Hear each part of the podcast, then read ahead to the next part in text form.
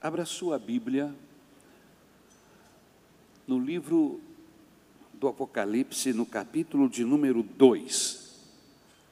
Apocalipse, capítulo de número 2, versículo de 8 a 11. O tema da mensagem é Esmirna, a igreja do coração de Deus. Amém? Nós começamos uma série de mensagens na semana passada sobre as sete igrejas do Apocalipse. E vamos estar ministrando a igreja dentro da direção de Deus, amém? Sobre essas sete igrejas, são sete cartas escritas às sete igrejas do Apocalipse. E hoje nós estamos na segunda carta. Semana passada falamos na igreja de Éfeso, uma carta dirigida a esta igreja. E hoje, esta segunda carta dirigida à igreja de Esmirna, a igreja do coração de Deus. Mas eu quero abrir um parêntese para dizer a você que hoje à noite nós vamos estar recebendo um príncipe da mensagem da palavra de Deus, que é o nosso pastor Patrick. O pastor Patrick, ele é um é um jovem ainda, né? Está em torno dos seus, na faixa dos 40 anos aproximadamente, dentro dessa faixa, e é um jovem muito temente a Deus e que tem um fogo no seu coração, amém? E vai estar nos abençoando esta noite com uma mensagem bíblica, uma mensagem que com certeza vai abençoar o seu coração.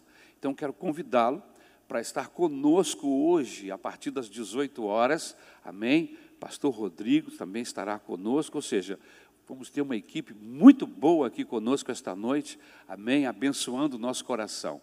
Venha ouvir esta mensagem, venha ser abençoado, venha cultuar a Deus conosco esta noite às 18 horas. Fechando o parênteses, vamos voltar à igreja de Esmirna.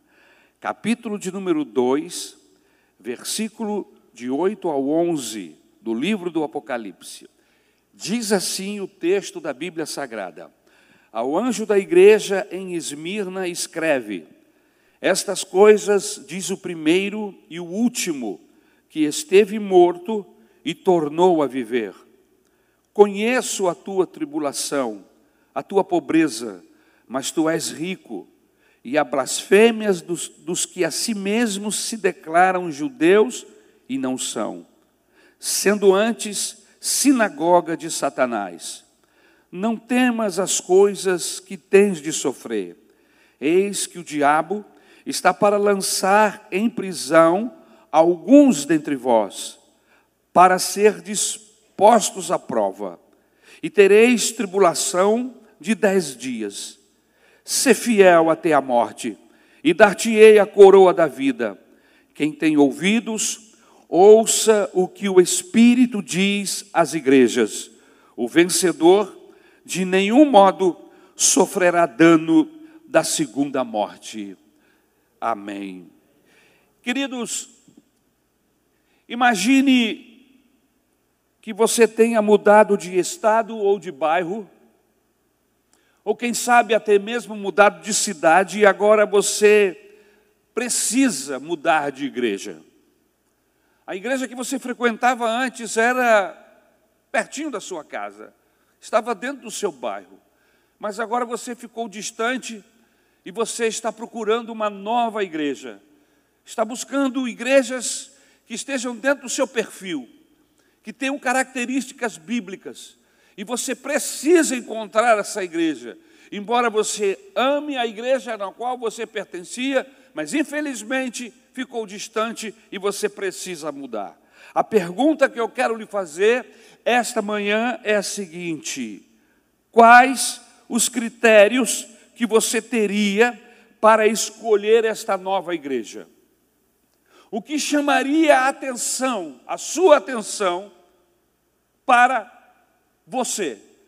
Quais os critérios que chamariam a sua atenção? Uma igreja com uma melhor escola dominical? Já houve casos de pessoas que me perguntaram se a Maranata tem uma boa EBD, se o sistema pedagógico era bom, qual igreja você escolheria? Uma igreja com melhores instalações, com um bom banheiro, um bom berçário, cadeiras confortáveis. Quais são as características desta nova igreja que você está procurando? Uma igreja com um louvor abençoado, uma pregação ungida que o alimente, uma igreja que seja amorosa, acolhedora, que tenha comunhão, uma igreja com uma visão missionária. Quais os critérios chamaria a sua atenção em todas as igrejas que você tem para visitar? Se você respondeu sim para qualquer um desses critérios, eu tenho uma má notícia para você. Você escolheu a igreja errada. Porque não foi nenhum desses critérios que Jesus usou para escolher Esmirna como a igreja do seu coração. Qual a igreja campeã? Qual a igreja abençoada? Qual é a igreja do coração do Senhor Jesus? Seu coração está satisfeito com esta igreja? É importante que nós saibamos, irmãos, que os valores de Deus são diferentes dos nossos valores. Aquilo que nós valorizamos, muitas vezes Deus não valoriza. No critério de Jesus, a igreja campeã é a igreja de Esmirna. Das sete igrejas do Apocalipse, duas, Jesus não tem nada contra elas. São elas a igreja de Esmirna e a igreja de Filadélfia. Apesar de que o prazer que o Senhor tem com a igreja de Filadélfia não é tão contundente, tão forte, quanto o prazer que ele tem quando ele fala, quando ele lida com a igreja de Esmirna. Jesus tem o maior prazer com esta igreja, a igreja de Esmirna. Tudo que ele faz, tudo que acontece lá, tudo que essa igreja faz, tudo que acontece lá, ele diz sim. É a igreja que está no seu coração. Em outras palavras, ele está feliz ele está satisfeito com esta igreja, com a igreja de Esmirna. Pelos seus critérios, você teria escolhido a igreja de Esmirna? Você que com certeza já leu e já conhece a história destas sete igrejas, pelos seus critérios, você escolheria a igreja de Esmirna?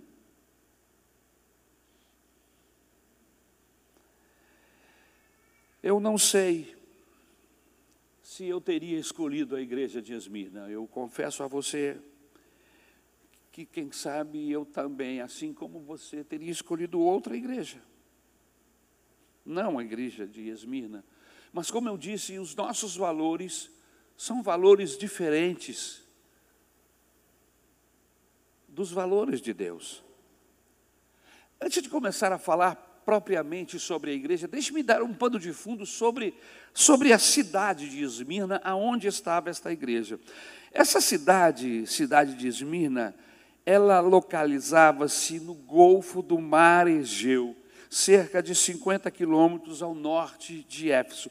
Não era tão distante da igreja de Éfeso. Era uma, era uma grande cidade, com aproximadamente 250 mil habitantes.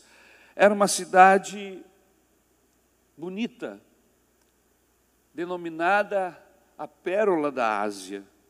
Era uma cidade que, infelizmente, foi destruída e reconstruída várias vezes. Esmirna era uma cidade estrategicamente proibida, ou melhor, protegida por causa do Golfo. Apesar da distância da capital de Roma, do Império Romano, da capital romana, Esmirna era possessão romana. Hoje esta cidade, ela está localizada na Turquia e se chama Esmir. Esta cidade, meus queridos, era considerada uma das mais lindas cidades do mundo. Suas avenidas e ruas pavimentadas a deixavam mais linda. E como eu disse há pouco, ela era considerada a pérola da Ásia. Não se sabe ao certo, mas talvez ela tenha sido evangelizada por Paulo quando esteve em Éfeso, já que esta cidade não era tão distante assim. Alguns estudiosos entendem que Paulo pode ter passado por lá. Esmirna, meus irmãos, era também conhecida pela quantidade de templos pagãos que lá existiam. Havia muitos templos. Lá estava o templo de Zeus, que na mitologia grega era o maior dos deuses. Lá também estava o templo de Afrodite, o templo de Cibele e o templo de Apolo. Havia, meus queridos irmãos, uma pluralidade de templos. Esmirna era uma cidade muito religiosa. Havia também um templo, melhor, havia um templo em cada esquina da cidade. Como mais ou menos a cidade de Olinda. Eu não sei se você já esteve aqui no Brasil, em Olinda ou mesmo em Ouro Preto, que existem dezenas de templos espalhados por toda a cidade. Né? Agora, havia também na cidade de Esmirna um templo para a deusa Roma. O Império Romano cresceu e o imperador se achava um Deus, se considerava um Deus. Então havia uma imagem do Império Romano na figura de uma mulher que era denominada a deusa Roma. Esses templos, de uma forma geral, foram construídos com o objetivo de tornar aquela cidade leal ao Império Romano. Então havia templos dedicados ao Império Romano, para que todos pudessem adorar Roma. Roma não queria apenas o patriotismo das pessoas, Roma queria o culto, adoração cívica. Eles diziam dentro do templo: graças a Roma temos saúde, escola, paz, temos escravos que nos servem. E eles agradeciam a Deus a Roma por tudo isso. No final do primeiro século, mais ou menos 70 anos depois de Cristo, foi instituído o culto a César. Daí vem a expressão Ave César. Ave César significa César é o Senhor. Esta adoração acontecia dentro do templo da deusa Roma. As pessoas queimavam incenso no templo e diziam: Ave César, ele é o Senhor. Todos os moradores de Esmirnas diziam essas palavras. Mas havia um grupo, um grupo resistente a esta prática. Um grupo que não concordava com esta adoração, com este culto à pessoa de César e teimosamente não entravam no templo e não adoravam a César. Estes eram denominados cristãos. O bispo de Esmirna, meus irmãos, era o irmão Policarpo, que tornou-se um dos nomes mais marcantes em toda a história dos mártires na história da igreja. Ele era o líder da igreja de Esmirna. Ele tinha aproximadamente 84 anos de idade quando o prenderam e mandaram que ele publicamente falasse que César era o Senhor. E veja o que esse homem respondeu. Com uma frase, ou com uma das frases mais conhecidas daqueles que conhecem a história da igreja. Seus algozes lhe dizia: Negas tu a Cristo e chame César de Senhor, ou serás queimado. Policarpo respondeu: Há 84 anos eu tenho servido ao meu Senhor.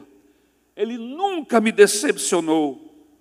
Como posso blasfemar ou negá-lo agora? Amarraram-no e o levaram para ser queimado. E antes de morrer, ele orou: Dou-te graças, meu Senhor, por teres pessoal a cada uma das pessoas que entrou aqui esta manhã e mais, até mesmo você que está através da internet nos ouvindo, Jesus esta manhã sabe, conhece você e tem uma palavra para o seu coração. Aleluia! Aleluia! Qual é a sua necessidade? Se você está cansado, ele se revela como bom pastor. Se você está em trevas, ele vai se revelar como a luz do mundo. Se você está faminto, aleluia, ele vai se revelar como o pão da vida.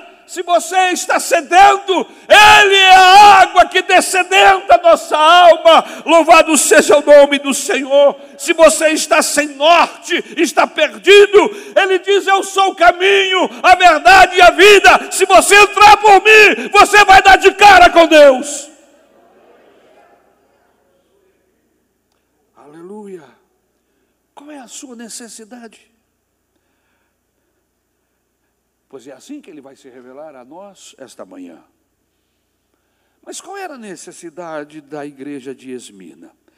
Esmirna, meus irmãos, ela está debaixo de grande tribulação. Esmirna está sendo perseguida, está perto da morte. Os soldados a qualquer momento poderiam entrar e matá-los. Para esta igreja que estava à porta da morte, que não sabe se vai sobreviver o dia seguinte, Jesus se revela de duas maneiras. Primeiro, eu sou o primeiro e o último. Aleluia. E o que, que significa isso, pastor? Ele está dizendo, igreja, antes de tudo acontecer, eu já era Senhor. Depois que tudo acontecer, que tudo passar, eu vou continuar sendo Senhor. Antes de César se levantar em seu trono, eu sou o Senhor. E depois que César se for, eu continuarei Senhor. Aleluia. Jesus está lembrando a esta igreja o seguinte: passam os exércitos Passam os grandes impérios do mundo, correm os rios, mas eu vou continuar sendo o Senhor. Eu sou o Alfa e o Ômega, o princípio e o fim, o primeiro e o último. Aleluia! Você não serve a um Deus limitado, que tem começo, que tem fim. Ele é, aleluia! Desde antes de tudo, Ele é, aleluia! Oh, louvado seja o nome do Senhor.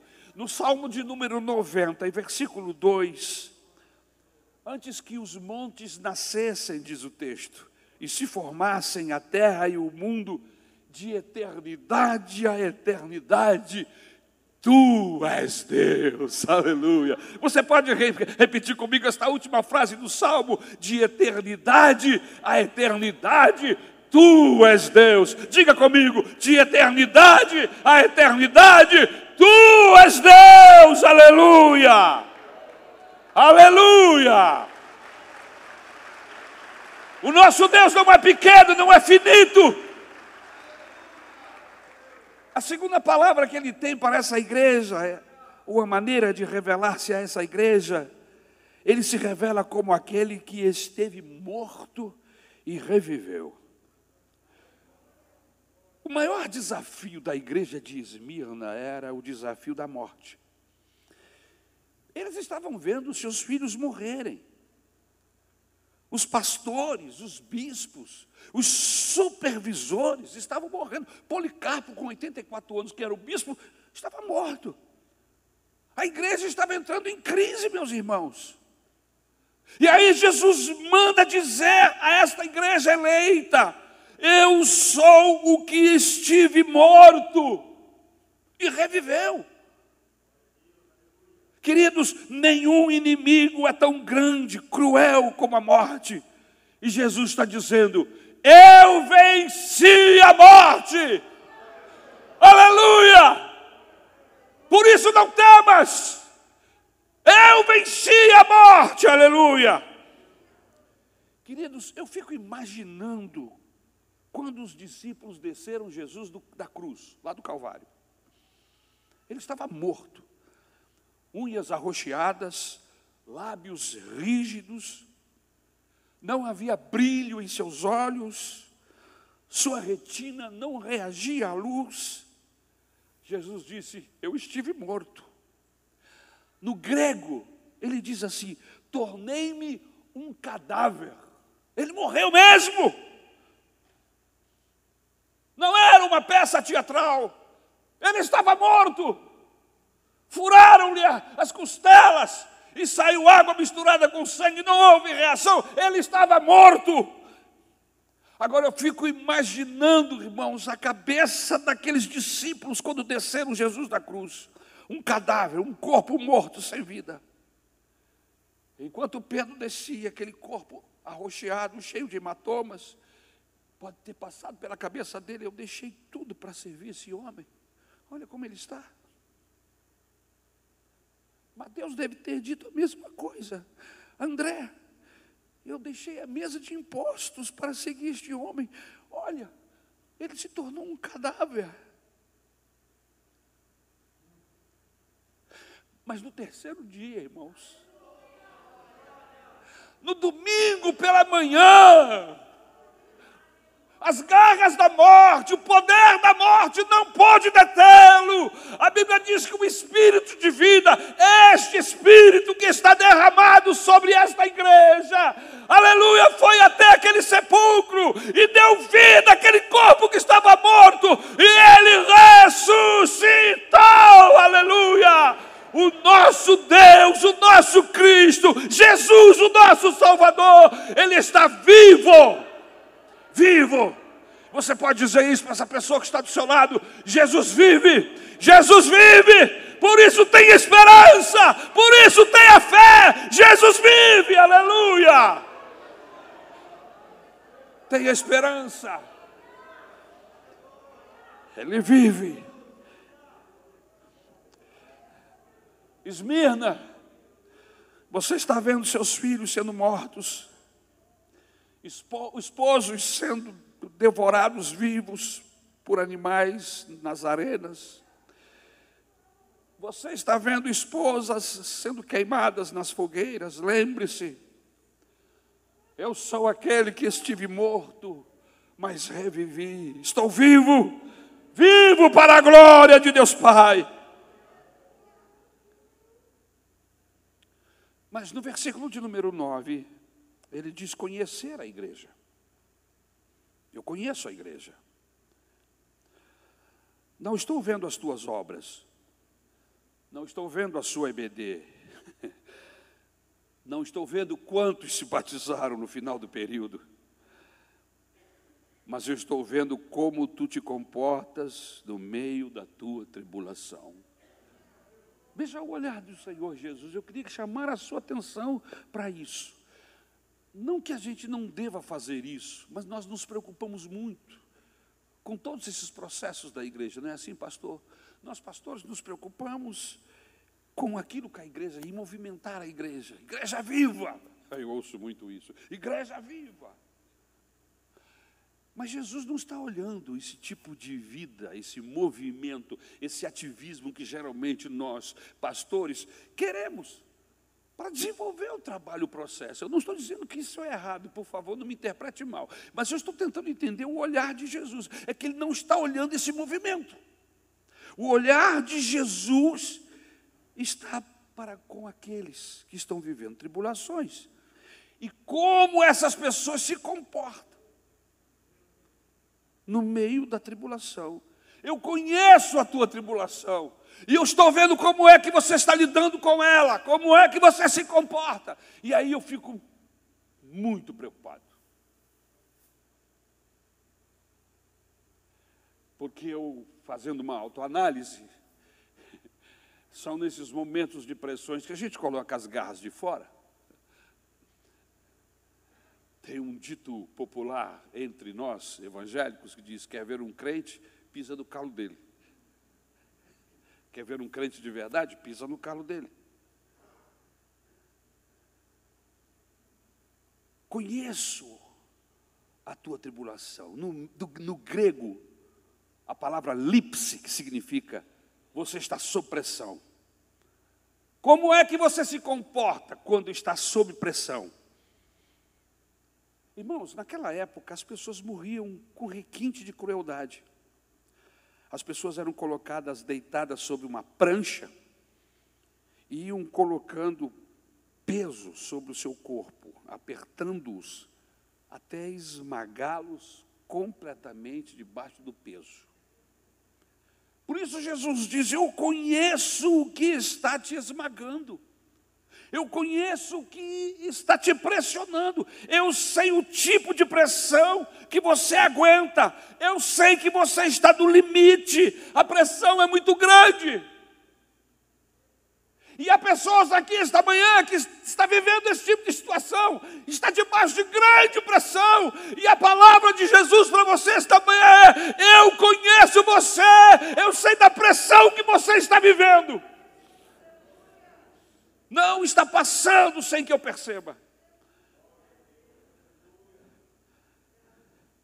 1 Coríntios capítulo 10, versículo 13, Paulo escreve o seguinte: Não vos veio sobre, não vos sobreveio tentação que não fosse humana, mas Deus é fiel e não permitirás que sejais tentado além das vossas forças. Pelo contrário, juntamente com a tentação, vos proverá livramento de sorte que a possais suportar.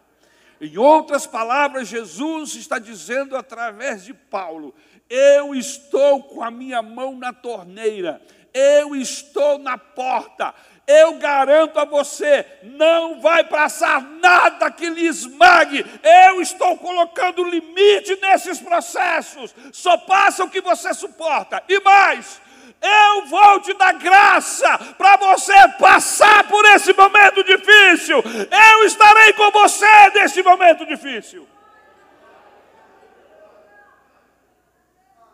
Aleluia.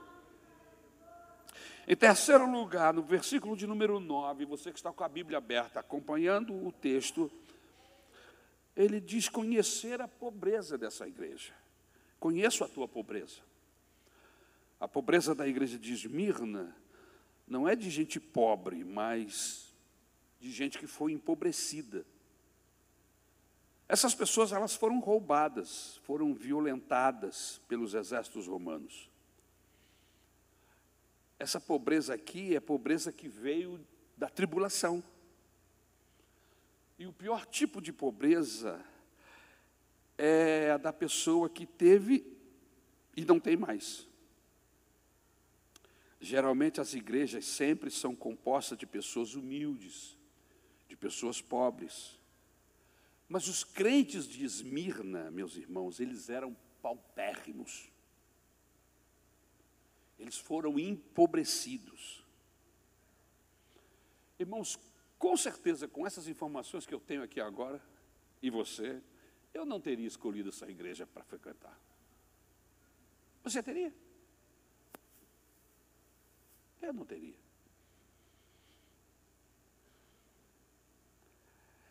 Imagine, de repente, porque você é crente, você começa a perder tudo levam a sua TV, seu rádio, seu carro, seu micro-ondas, seu notebook, incendeiam sua casa ou destroem parte dela, o que você faria?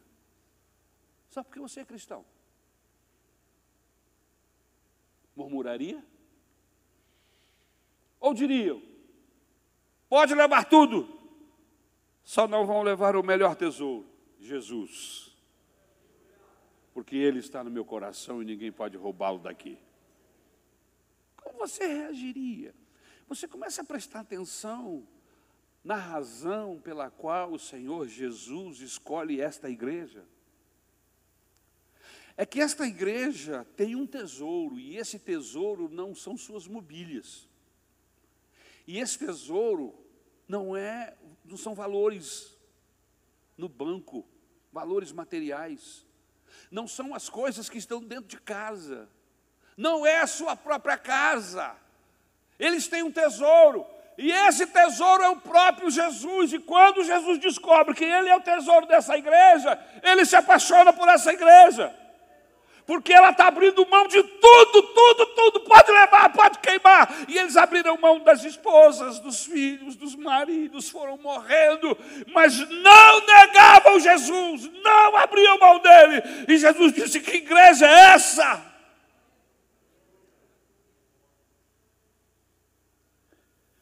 E aí a atenção de Jesus se volta para essa igreja. Onde está o seu tesouro? Onde está o nosso tesouro, meu irmão, minha irmã?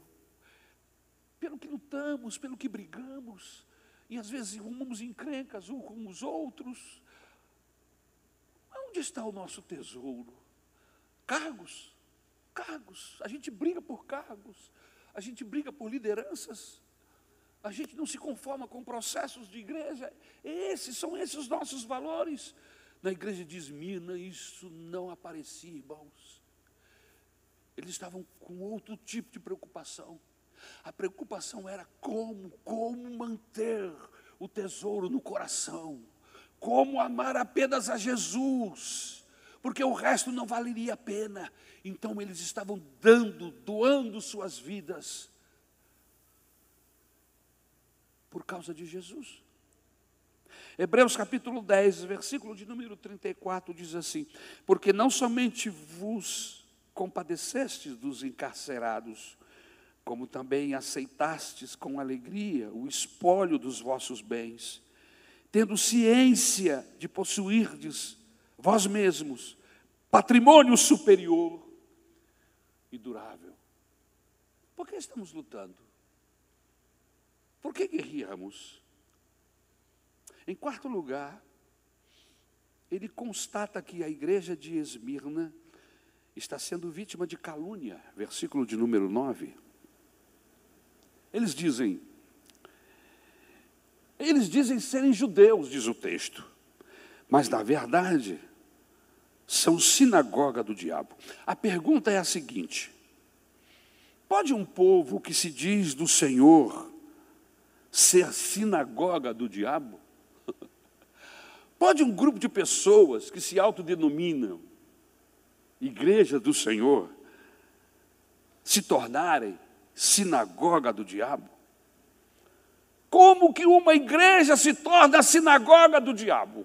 Como é que é isso? Primeiro, uma igreja se torna a sinagoga do diabo quando se, se transforma em um lugar de comércio. Em Lucas, no capítulo de número 19, versículos de 45 a 46, o texto diz assim: Depois, entrando no templo, expulsou os que ali vendiam, dizendo-lhes: Está escrito: A minha casa será casa de oração, mas vós a transformastes em covil de salteadores. Nós na Maranata temos esse tipo de coisa. Por isso a nossa liturgia é muito simples, irmãos. Nossa liturgia é louvor, adoração, o momento do ofertório e mensagem. E a gente se preocupa em que não haja ninguém fazendo vendas de, de coisas, seja o que for, dentro do templo. Porque nós não queremos que a igreja se torne sinagoga de Satanás. Quando é que uma igreja se torna sinagoga de Satanás? Quando ela converte as pessoas à instituição e não a Cristo. Mateus capítulo 23, versículo 15, o texto diz: Ai de vós, escribas e fariseus hipócritas, por que rodeais o mar e a terra para fazer um prosélito, e uma vez feito, o tornais filho do inferno duas vezes mais do que vós? Não queremos você convertido a Maranata. A Maranata é só um instrumento de Deus, é uma porta aberta para Jesus. Nós não queremos pessoas convertidas ao pastor Ari, queremos pessoas convertidas a Cristo Jesus. A igreja por si só não pode mudar pessoas, não transforma as pessoas. Agora, a igreja acolhe pessoas transformadas pelo poder do Senhor Jesus Cristo.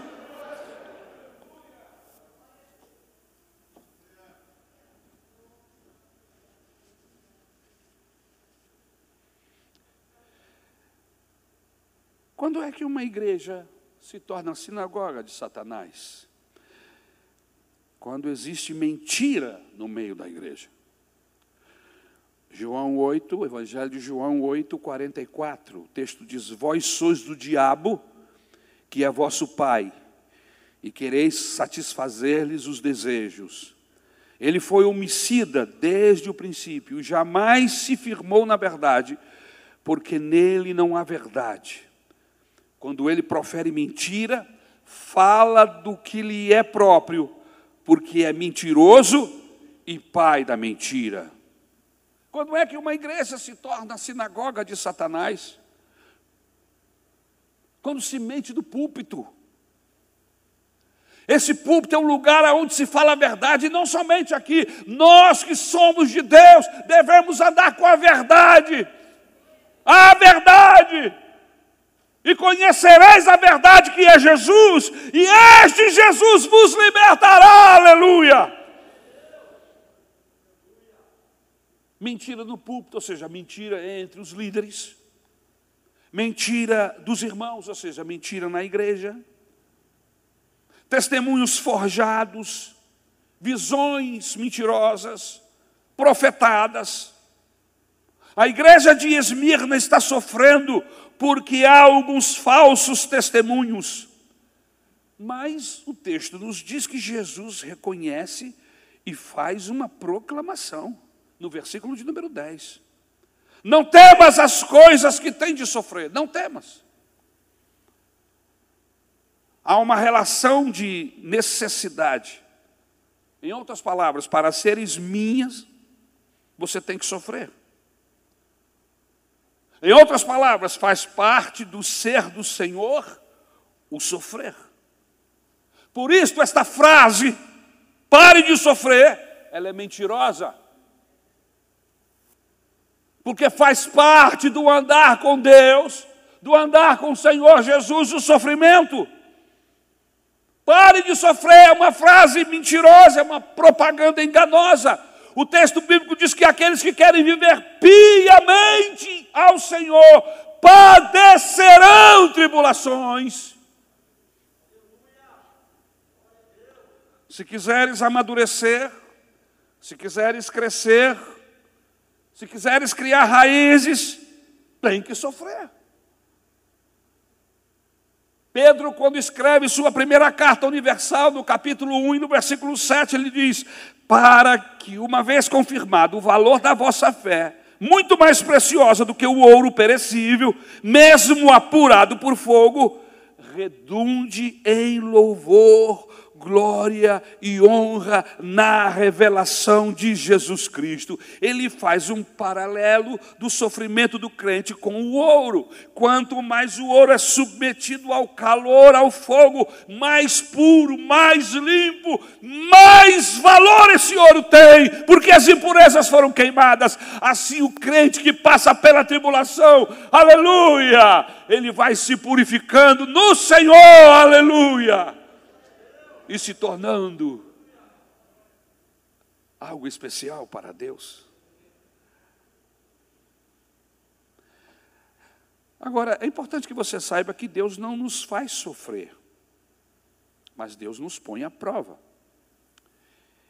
Se lermos o texto de Deuteronômio, capítulo 8, versículos de 2 a 5, diz assim: Recorda-te de todo o caminho pelo qual o Senhor teu Deus te guiou no deserto, esses 40 anos, para te humilhar, para te provar, para saber o que estava no teu coração, se guardarias ou não os seus mandamentos.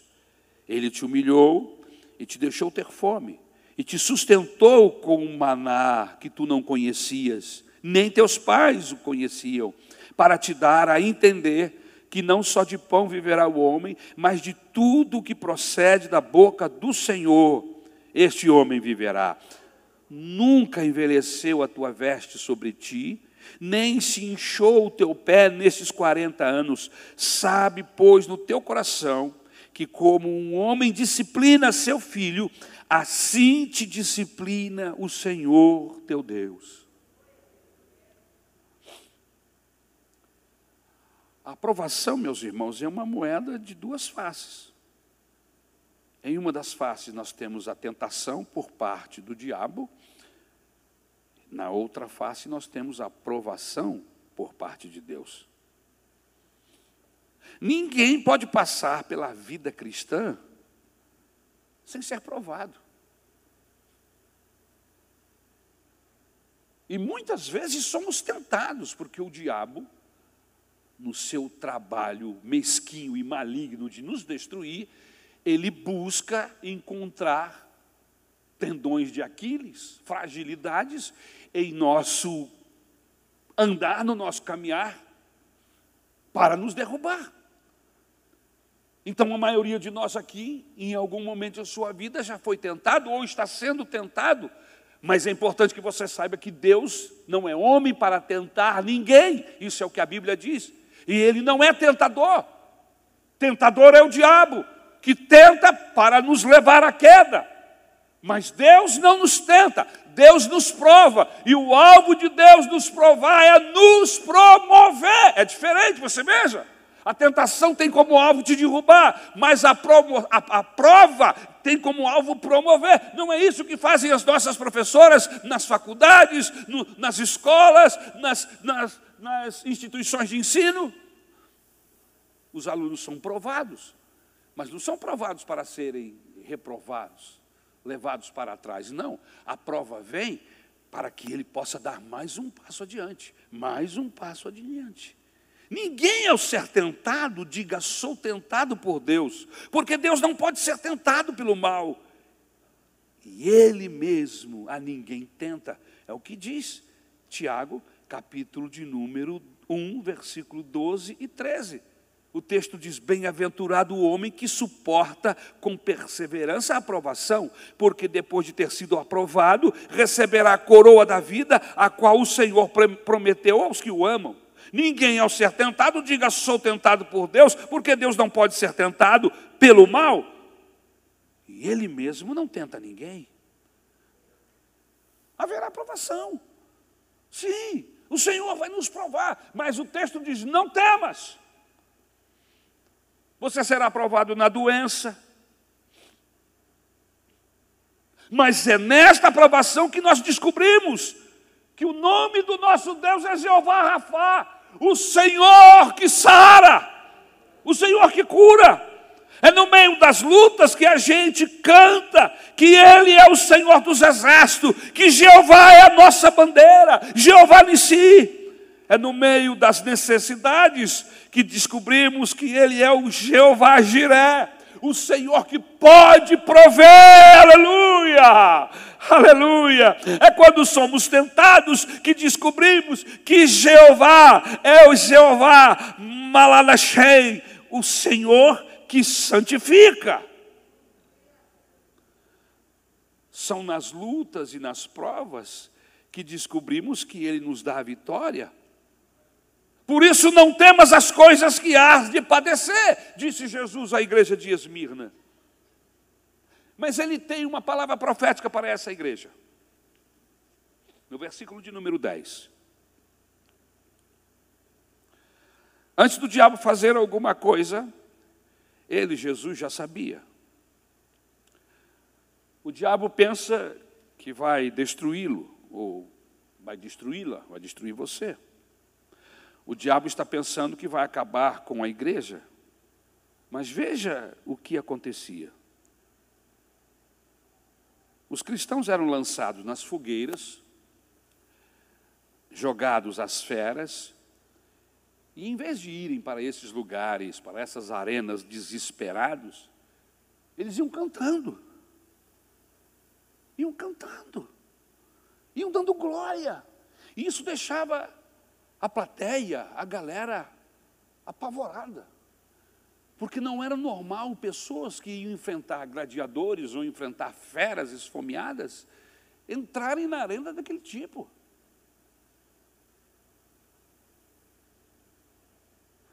As pessoas que assistiam o espetáculo ficavam pensando, mas que fé é esta que leva pessoas a enfrentarem a morte cantando e glorificando ao seu Deus? E aí, quando procuravam saber que fé era esta, se convertiam a Jesus, aleluia. E aí o tiro do diabo saía pela culatra, porque os crentes não abriam mão, aleluia, de serem fiéis a Jesus até a morte, aleluia. O Senhor está no controle, até o tempo está determinado. O diabo está cerceado, o diabo está limitado, ele só vai até onde o Senhor permite que ele vá. O diabo pensa que vai lhe destruir, mas ele não vai lhe destruir. Deus pode e vai reverter este sofrimento em glória, vai fazer deste sofrimento pérolas, e você vai glorificar o nome do Senhor, aleluia. Segundo Coríntios, Paulo escreve aos Coríntios, na sua segunda carta, capítulo 4, versos 16 a 18. Por isso, não desanimamos, pelo contrário, mesmo que o nosso homem exterior se corrompa, contudo, o nosso homem interior se renova de dia em dia. Porque a nossa leve e momentânea tribulação produz para nós eterno peso de glória, acima de toda comparação não atentando nós nas coisas que se veem, mas nas que não se veem. Porque as coisas que se veem são temporais, e as coisas que se não veem são eternas. Não temas as coisas que tens de sofrer. Eis que o diabo está para lançar em prisão alguns dentre vós, para ser dispostos à prova, diz o versículo 10. E tereis tribulação de dez dias ser fiel até a morte, e dar-te-ei a coroa da vida. Aleluia, aleluia. Ele não promete, irmãos, um anjo para guardar a igreja. Ele não promete um anjo para livrá-lo. Mas ele diz: ser fiel até a morte. O que significa isso? Feche os olhos cerre o punho e seja fiel. Nós estamos vivendo tempos de sermos fiéis a Deus, a qualquer prova e a qualquer custo. É hora de ser fiel. Esta mensagem tem um objetivo no tempo que nós estamos vivendo. Aqueles que são infiéis, convertam-se a Jesus Cristo, porque se você quer receber a coroa da vida, você precisa ser fiel. Cerre o punho e vamos à luta. Não negarei Jesus em nenhuma circunstância, em nenhuma prova, em nenhuma tentação. Quando vier a tribulação, não arrede o pé, fique firme, firme até a morte, porque aos que resistirem, Ele dará a coroa da vida. O que é de Deus, aleluia.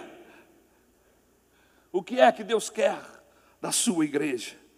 Da igreja do seu coração. O que é que ele deseja dessa igreja? Fidelidade. É a única exigência de Deus à igreja, é a fidelidade. Por isso, se esta manhã você pode falar com Deus aí na sua oração, diga para Ele: Senhor, eu não vou desistir. Eu vou ser fiel a ti, eu não vou abrir mão da tua pessoa. Posso perder tudo, mas eu não vou perder a ti, porque tu és o meu tesouro.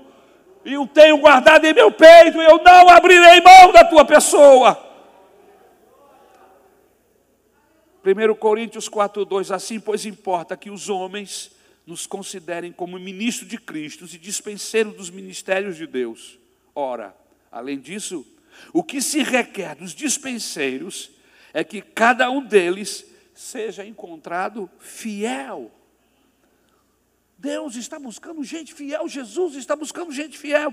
Primeira carta de Paulo a Timóteo, capítulo 1, versículo 12: Sou grato para com aquele que me fortaleceu, Cristo Jesus, nosso Senhor, que me considerou fiel, designando-me para o ministério. Segunda carta de Paulo, capítulo 2, versículo 2, a Timóteo e o que de minha parte ouviste através de muitas testemunhas, isto mesmo transmite a homens fiéis e idôneos para instruir a outros. Você quer chamar a atenção de Deus para o seu coração, para a sua pessoa? Seja um crente fiel. Não é aquilo que fazemos, é como fazemos. São as nossas motivações. E se as nossas motivações são motivações que nos levem a ser pessoas fiéis, então o Senhor estará conosco. Será que podemos ser chamados por Deus de homens e mulheres fiéis? Você é fiel a Deus? Como é fiel nas suas amizades? Você é fiel a Deus como é fiel à sua esposa?